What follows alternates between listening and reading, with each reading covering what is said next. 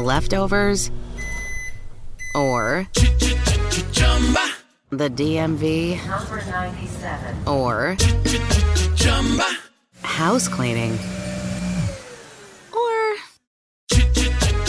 Chumba Casino always brings the fun. Play over a hundred different games online for free from anywhere. You could redeem some serious prizes.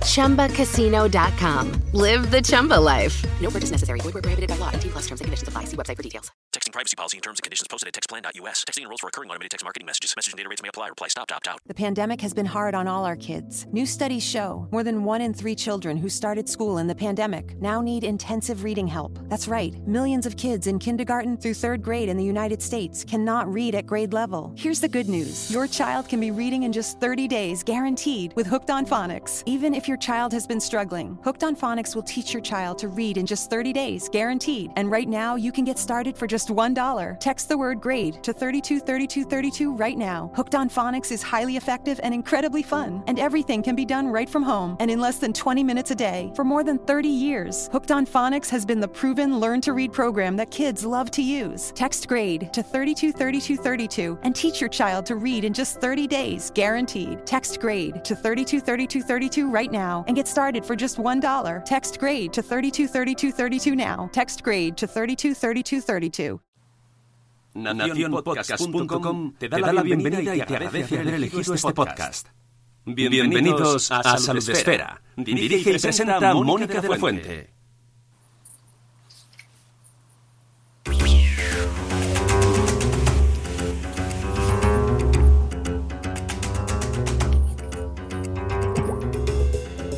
Buenos días, bienvenidos a todos a un nuevo podcast de Salud Esfera. Eh, soy Mónica La Fuente y volvemos tras unos, unas semanas de vacaciones eh, de, este verano tan complicado, tan extraño y tan raro. Pero bueno, se ha descansado lo que se ha podido y volvemos en un nuevo episodio con un tema que teníamos muchas ganas de tratar, eh, que, que nos parecía muy importante y que no se está hablando de él porque hablar de virus hoy en día que no sea nuestro amigo el coronavirus parece como que no cuadra. Pero toca también, porque eh, no solo existe el coronavirus. Saludo a mis invitados, eh, por supuesto Vanessa, colaboradora de nuestro programa. Buenos días, Vanessa. Buenos días a todos, ¿qué tal, Mónica? Y, por supuesto, a nuestro invitado pediatra Daniel Blázquez Gamero del Hospital 12 de Octubre y especializado en enfermedades infecciosas, ¿verdad? Sí, así es. Gracias, Mónica, por la invitación. Gracias, Daniel, porque sabemos que estás eh, ahí en, con una jornada intensiva, así que te vamos a quitar pocos minutos, pero es que Daniel eh, ha dirigido y ha publicado en este verano eh, un estudio que, nos, que queremos que nos cuentes precisamente sobre el virus que tratamos hoy, sobre, que lo voy a ver si lo digo bien, el citomegalovirus, que es que es complicado ya solo de pronunciar.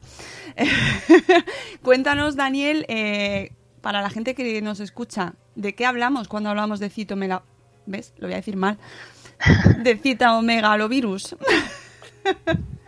Pues bueno, el, el virus, eh, el citomegalovirus, que también se puede llamar CMV, es más Mejor. fácil así en, en Sí. acrónimo para, Sí, sí. para que sea más sencillo. es un virus eh, que es muy frecuente, que habitualmente a las personas sanas, eh, adultos sanos y niños, no da un cuadro grave, da cuadros pseudogripales, eh, puede dar fiebre, puede dar faringitis, son cuadros leves como otros virus, pero hay una población, primero los inmunodeprimidos, personas que tengan problemas en las defensas, trasplantados, pacientes con cáncer, etcétera, y también eh, durante la gestación pues puede dar una serie de problemas más importantes. ¿no? Y en este caso, de lo que estamos hablando, yo como pediatra, es, eh, eh, de esta infección de la, de la mujer embarazada que coge este virus durante, durante la gestación y puede transmitirlo al feto.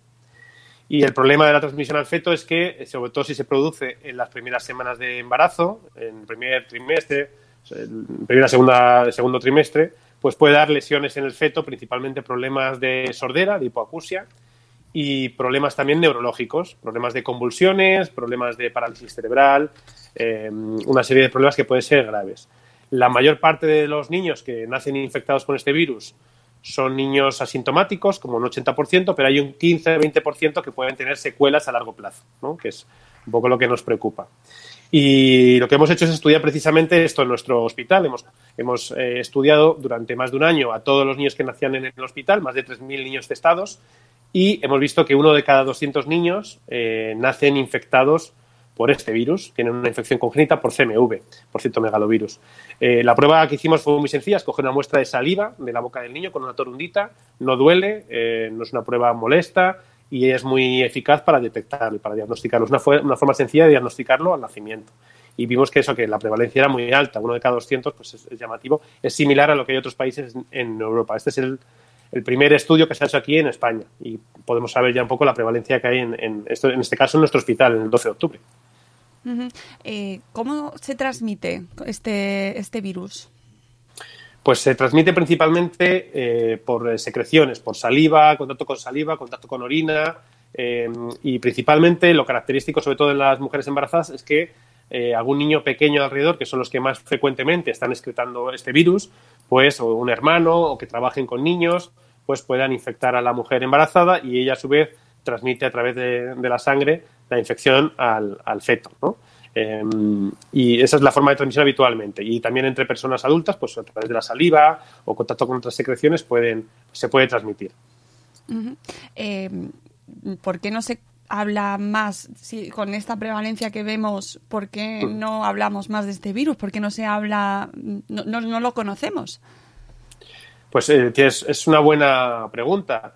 Eh, conocemos otros, otras infecciones del embarazo, como el toxoplasma, que nos suenan a todos, Por ejemplo. ¿no? precisamente se estudia, y otro tipo de infecciones de, de, que se producen durante el embarazo, pero muy pocas veces, eh, o no todo el mundo ha oído hablar de este virus, cada vez se habla más, pero es verdad que no todo el mundo lo conoce. ¿Y por qué? Principalmente porque muchas infecciones pasan desapercibidas, no sabemos que el niño tiene esa infección cuando nace, y eh, aparecen diagnósticos tardíos, ¿no? niños que debutan con síntomas con seis meses, que aparece una sordera tardía, o un niño con un problema neurológico que se ve cuando es más mayor, y muchas veces no es posible establecer el diagnóstico, ¿no? que esa fue la causa inicial. Pues como no se estudia eh, durante el embarazo muchas veces, no se estudia el nacimiento, pues muchas veces no se habla de ello. ¿no?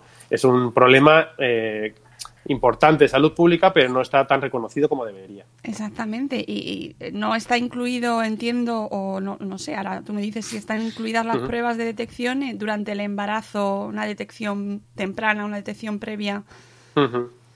Durante el embarazo eh, no se hace en todos los centros eh, el estudio, no en todos los centros se hace un estudio serológico durante el embarazo, eh, no se hace rutinariamente. En muchos centros no se, no se pide, por eso tampoco se diagnostica muchas veces. Hay un problema que es que es verdad que las mujeres que han pasado esta infección pueden volver a, a infectarse durante el embarazo y, tener también una infección que se transmite al feto. Y por eso también es más difícil el diagnóstico en un porcentaje alto de mujeres. De hecho, en nuestro estudio, casi el 70% de, de, las, de las mamás habían pasado la infección antes, antes del embarazo y se han vuelto a reinfectar ¿no? durante el embarazo. O sea que incluso la gente que ya lo ha pasado, las mujeres que ya han pasado la infección antes, tienen que tener esas medidas preventivas de las que luego si queréis hablamos eh, durante, la, durante el embarazo. Sí, yo creo que esas medidas preventivas serán las que eh, mujeres que nos estén escuchando, especialmente embarazadas, levanten la ceja, ¿no? Como diciendo, bueno, ¿y qué hago ahora? Otro virus más. Yo tenía una pregunta y es, sí, es dada la incidencia y bueno, tiene muchísima complejidad por lo que comenta de que las mujeres pueden reactivarse, no solamente hay una primoinfección, pero ¿no sería una ventaja de cara a una detección, a un seguimiento precoz, hacer esa prueba cuando se realizan todas las pruebas de seguimiento? Igual que se hace la de la toxoplasmosis, se nos habla de rubeola, se nos hace la prueba, el screening para síndrome de Down. No sé, sé que es complejo, sé que es complejo realizarlo a todas las embarazadas, a todas las gestantes, pero de cara a hacer un seguimiento, sobre todo los niños infectados en el primer trimestre, segundo trimestre, no sería rentable al final a la larga, porque podría hacerse un, un, podría pasar a ser un embarazo de riesgo, por lo cual sería un seguimiento más estrecho. Habría muchos niños que se detectan ya una vez nacidos y podríamos saber que ya están infectados. Quiero decir, que al final sería una forma de, de garantizar que esos niños, bueno, pues tuvieran después una atención, sobre todo una atención temprana. Sabemos que esto luego es una, es una bola, ¿no?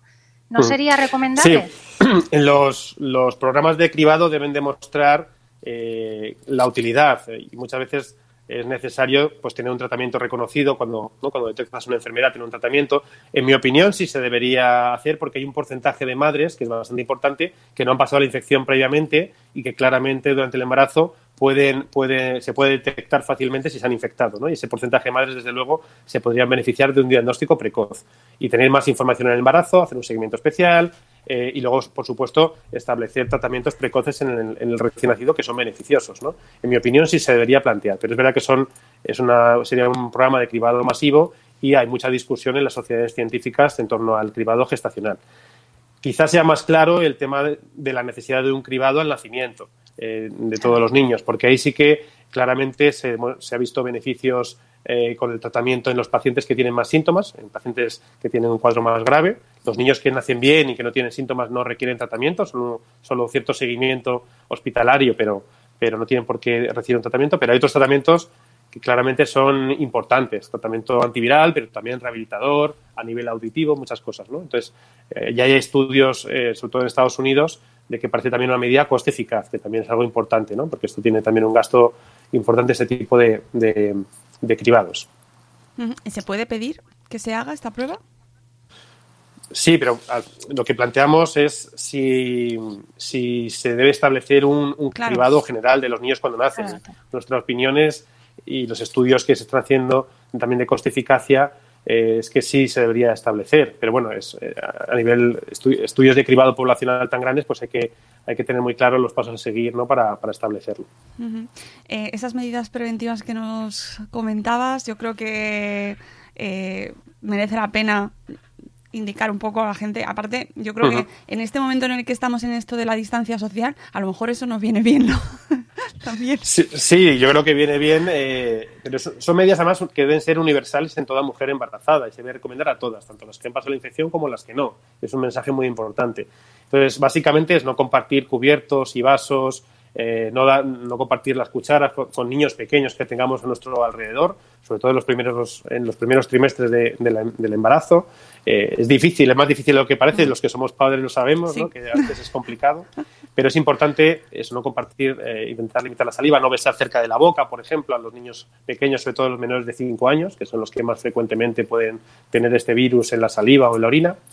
Y luego también, por otro lado, em, bueno, yo creo que hay que, intentar, pues eso, eh, limitar, em, limitar el contacto, pues también principalmente son los niños pequeños los que, los que pueden dar más problemas, ¿eh? pero bueno, eh, y, evitar el contacto con la saliva, la orina de estos, de estos niños. Con eso ganaríamos, eh, ganaríamos mucho. Ya con eso es una medida que se ha demostrado eficaz en estudios grandes y, que han demostrado que disminuye la infección de los fetos y, y que nacen menos niños infectados. Entonces, estas recomendaciones se deben dar eh, a todas las, mujeres embarazadas. Y otra cosa importante también es la orina, ¿no? Y cuando cambiamos los pañales, eh, es muy importante que se haga un lavado estricto de, manos. Simplemente con esto, que parece medidas sencillas, pero son más difíciles de hacer de lo que creemos, sobre todo que tenemos niños alrededor, pues eh, sería posible disminuir mucho el número de niños infectados. Eh, pues muy, importante, eh, precaución, higiene, lavado de manos, que ahora, ahora se ha hablado muchísimo de ello, pero qué importante es, no solo para, para esta pandemia. Eh, ¿qué, ha supuesto esto, ya, ya para despedirte, Daniel, eh, qué ha supuesto publicar un estudio em, sobre esta temática en lo que estamos viviendo? ¿Ha, ha tenido la importancia que, que, que, merece o os ha costado eh, conseguir atención? Bueno, claro, todo, ahora mismo muchos trabajos, sobre todo a nivel de enfermedades infecciosas, están un poco eh, a la sombra del COVID, es normal, eh, la realidad se impone y estamos viviendo una situación excepcional y es entendible. Yo creo, vamos, realmente sí que ha tenido resonancia y hemos hecho ya varias entrevistas eh, a medios, eh, ha salido también publicado en el, en el país y en otros medios, o sea que sí que realmente está dando, se está, se está dando que hablar. Pero todo, toda oportunidad que tenemos para transmitir el mensaje, sobre todo de la prevención, eh, pues yo creo que es bueno y, es beneficioso y evitaríamos muchos contagios. Mm, exactamente. Eh, te dejamos que sabemos que estás eh, muy ocupado y además, precisamente ahora en esta época, trabajando en pediatría, un mensaje para los padres que nos están escuchando. ¿Cómo está, cómo está ahora mismo la vuestra situación allí en el 12 de octubre en pediatría? Bueno, pues la, situación en, el 12 de octubre está en pediatría tenemos eh, número de pacientes habitual en estas fechas. Eh, sabéis que los niños tienen una afectación por, por, coronavirus más leve y no estamos viendo ahora mismo cuadros muy graves. Los cuadros graves en estos niños son poco frecuentes. Y entonces lanzar el mensaje de tranquilidad a los padres que eh, pues dentro de todo lo que estamos pasando, los niños parece que están teniendo menos eh, afectación y que incluso niños pequeñitos, lactantes pequeños, recién nacidos, infectados, pues tienen una evolución bastante buena, similar a la que puede aparecer en otros virus respiratorios, ¿no? No es como el caso de los adultos. Lanzar ese mensaje de tranquilidad a los, a los padres. Dentro de todas estas malas noticias, pues por lo menos esto bueno, eh, nos debe tranquilizar. No es poco, así que te lo agradezco muchísimo, Daniel. Muchas gracias por tu tiempo y gracias por, por este estudio que yo creo que sabemos, además lo hemos visto porque en la comunidad hemos leído muchos mensajes sobre este tema, que hay mucha gente que lo ha vivido y que realmente no se habla de ello, así que merece la pena que se divulgue. Muchas gracias, Daniel. Muchas gracias, a vosotros por la invitación. Gracias. Ya te, ya te expulsamos nosotros de la llamada.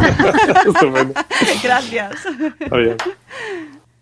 Bueno, pues un placer escuchar a, Qué importante. ¿eh? Que claro, lo ha explicado todo con un tema tan complejo como es eh, un virus de estas características, ¿no? Que, qué gusto de encontrar profesionales médicos que hablen tan claro, porque no, es fácil. Sí, yo espero que la gente que nos escucha y sobre todo madres que estáis embarazadas, eh, que mujeres que estáis viviendo ahora mismo, eh, bueno, pues que, que, estáis viviendo esta situación, ya sabéis, las medidas de prevención más importantes que son súper sencillas en realidad.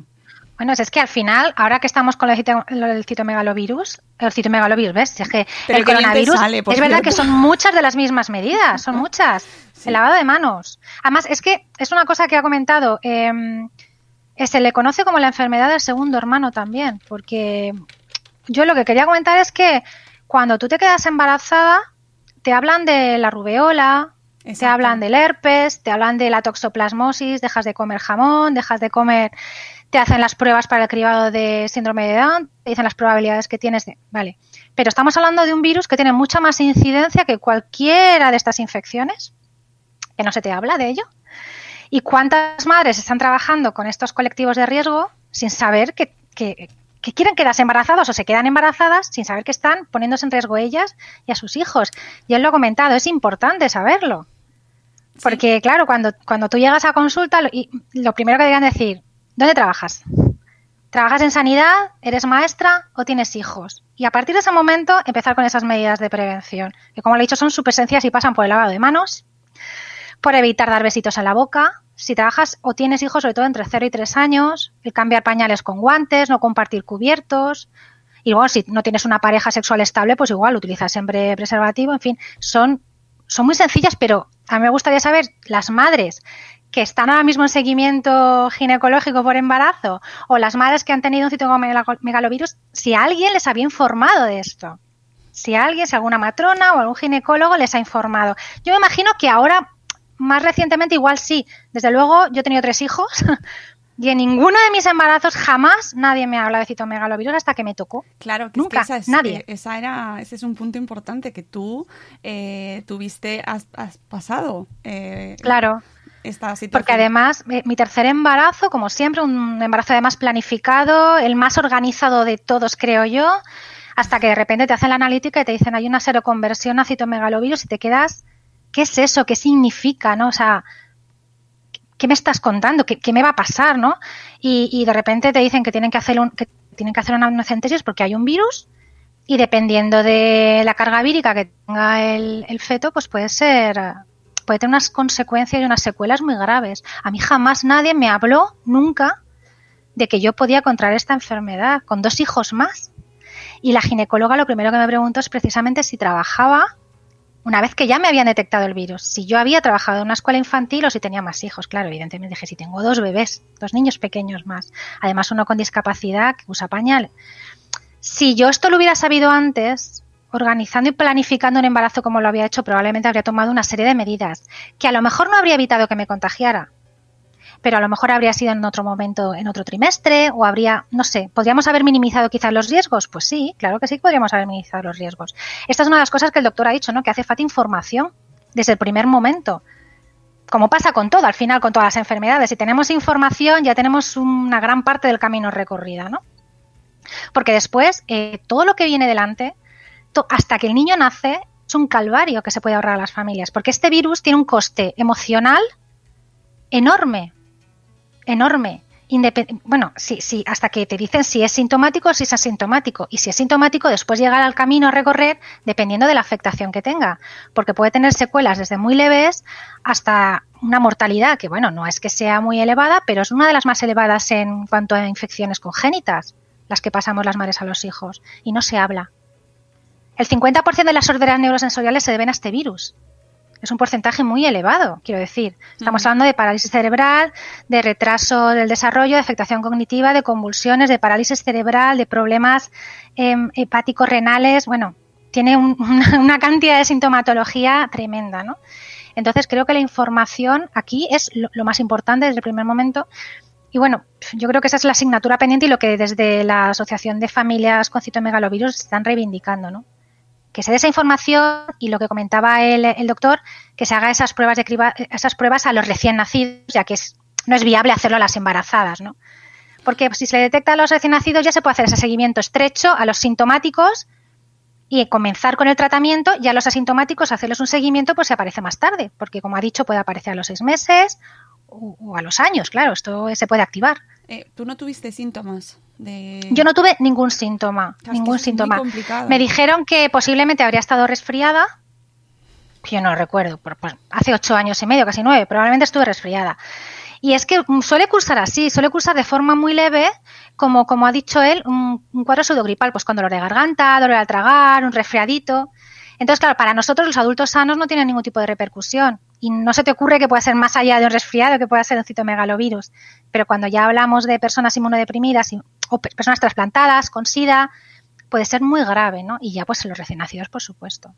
Entonces, también está muy infradiagnosticado por eso, porque es el, no hay manifestación clínica, o sea, estás resfriado y yo voy al médico si tengo gripe y llevo cuatro días con fiebre, pero si estoy resfriada no voy al médico, que me haga unas pruebas, a que me haga una analítica, ¿no? Entonces, claro, en ningún momento pensé que estaba infectada de nada porque tampoco sabía. Con lo cual, eh, lo que pasa que es cierto que mm, yo tengo suerte porque mi hijo salió asintomático. Lo que pasa que nació em, con una carga vírica muy, muy, muy elevada y nació con una mancha en un área del cerebro, en el núcleo caudado, de ahí que tuvieron que em, ingresarlo a neonatos y, bueno, pues tratarlo, ¿no? Con, es un tratamiento que es valganciclovir eh, por vía mm, intravenosa y cuando les dan el alta eh, se da, se administra por vía oral. Lo que pasa es que tiene una toxicidad muy elevada, entonces solamente se puede proporcionar durante seis semanas, porque luego ya puede empezar a afectar pues a, a médula y a otros órganos, ¿no? Eh, es muy efectivo para evitar la, sordera, para evitar determinadas sintomatologías, aunque no, no, evita que haya más secuelas, pero sí que puede minimizar. En, nuestro caso tuvimos mucha suerte. esa mancha desapareció a los seis meses, se desvaneció y, al año nos dieron el, alta, ¿no? Entonces, bueno, ahora parece que tiene problemas auditivos, estamos haciendo la analítica, no sabemos si se ha reactivado el virus, porque tanto él como yo lo tenemos.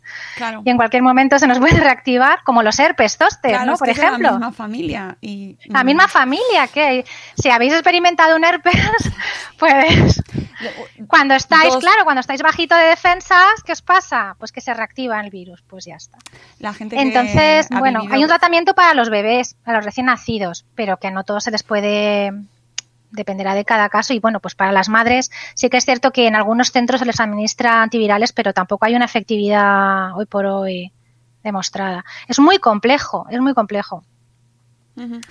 Eh, pero bueno, me parece muy interesante que por lo menos se hable de ello, que es nuestro propósito y por eso queríamos hacer este programa y aprovechan, aprovechar que, eh, que se ha publicado este estudio eh, el primero en nuestro país, a ver si de esta manera, eh, bueno, pues se da un empuje, porque a mí me llama la atención que se, se pruebe, o sea, se, se hagan pruebas de toxo, de toxoplasmosis a todas las mujeres, eh, todas conocemos Todas, sabemos que no hay que comer eh, productos crudos, por ejemplo, eh, carne cruda, el jamón, ¿verdad? Esto no lo sabemos fenomenal, no, lo sabemos fantástico.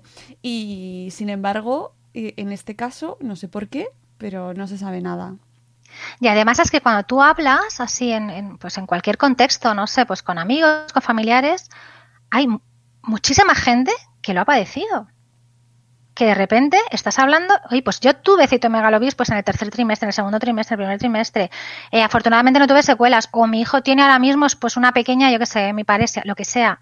Pero es increíble la cantidad de mujeres que se han infectado y que sus bebés o que, sus bebés han nacido y ellas sin saber también que estaban infectadas, claro, porque hasta que el bebé no ha dado positivo cuando ha nacido no lo han sabido.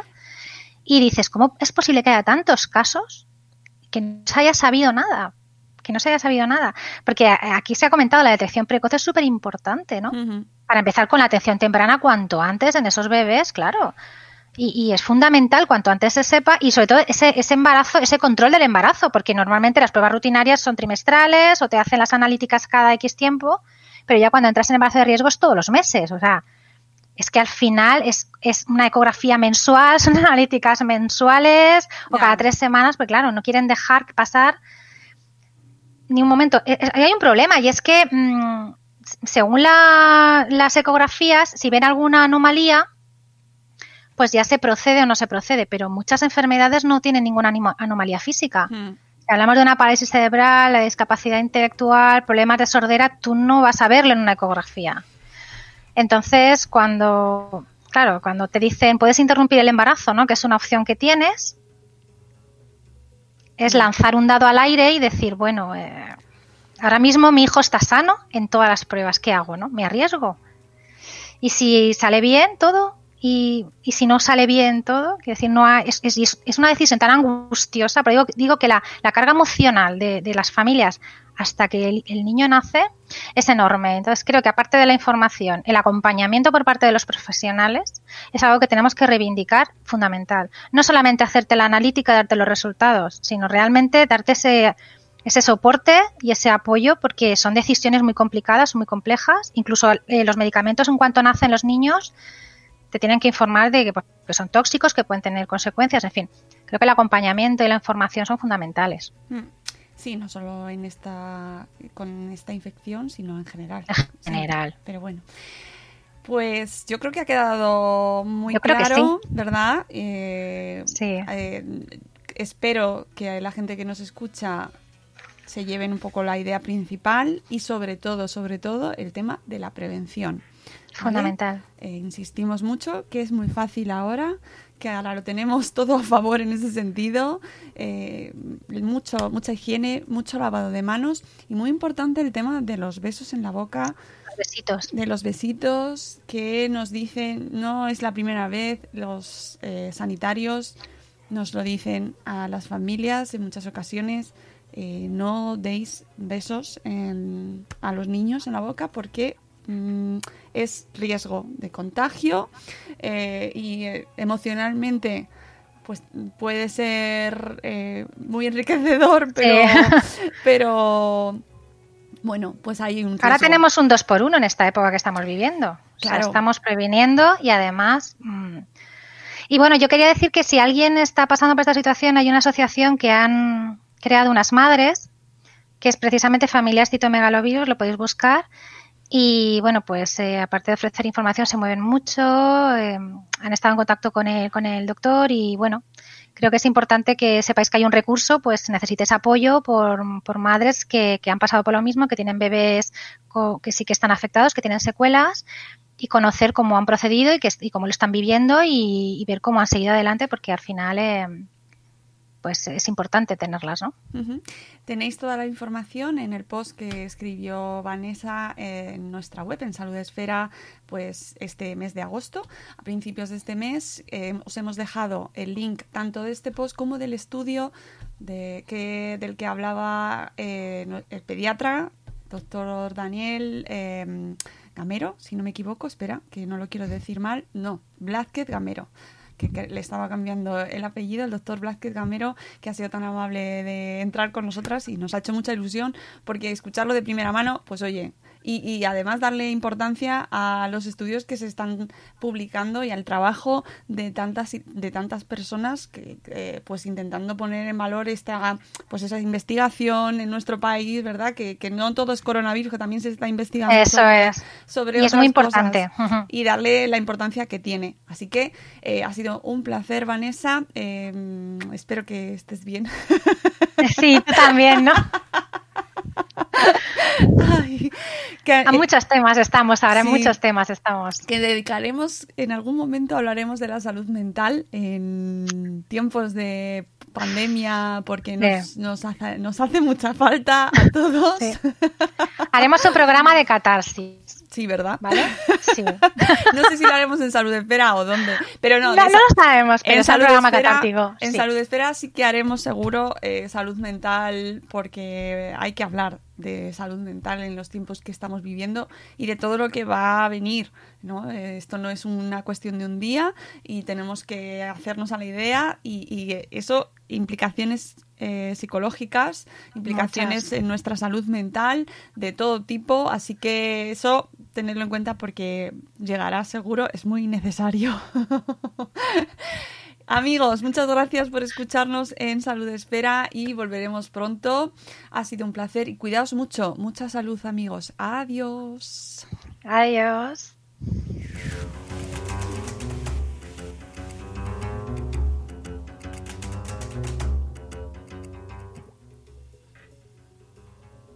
leftovers, or the DMV, or house cleaning, or Chumba Casino always brings the fun. Play over a hundred different games online for free from anywhere. You could redeem some serious prizes. ChumbaCasino.com. Live the Chumba life. No purchase necessary. Void prohibited by law. 18 plus terms and conditions apply. See website for details.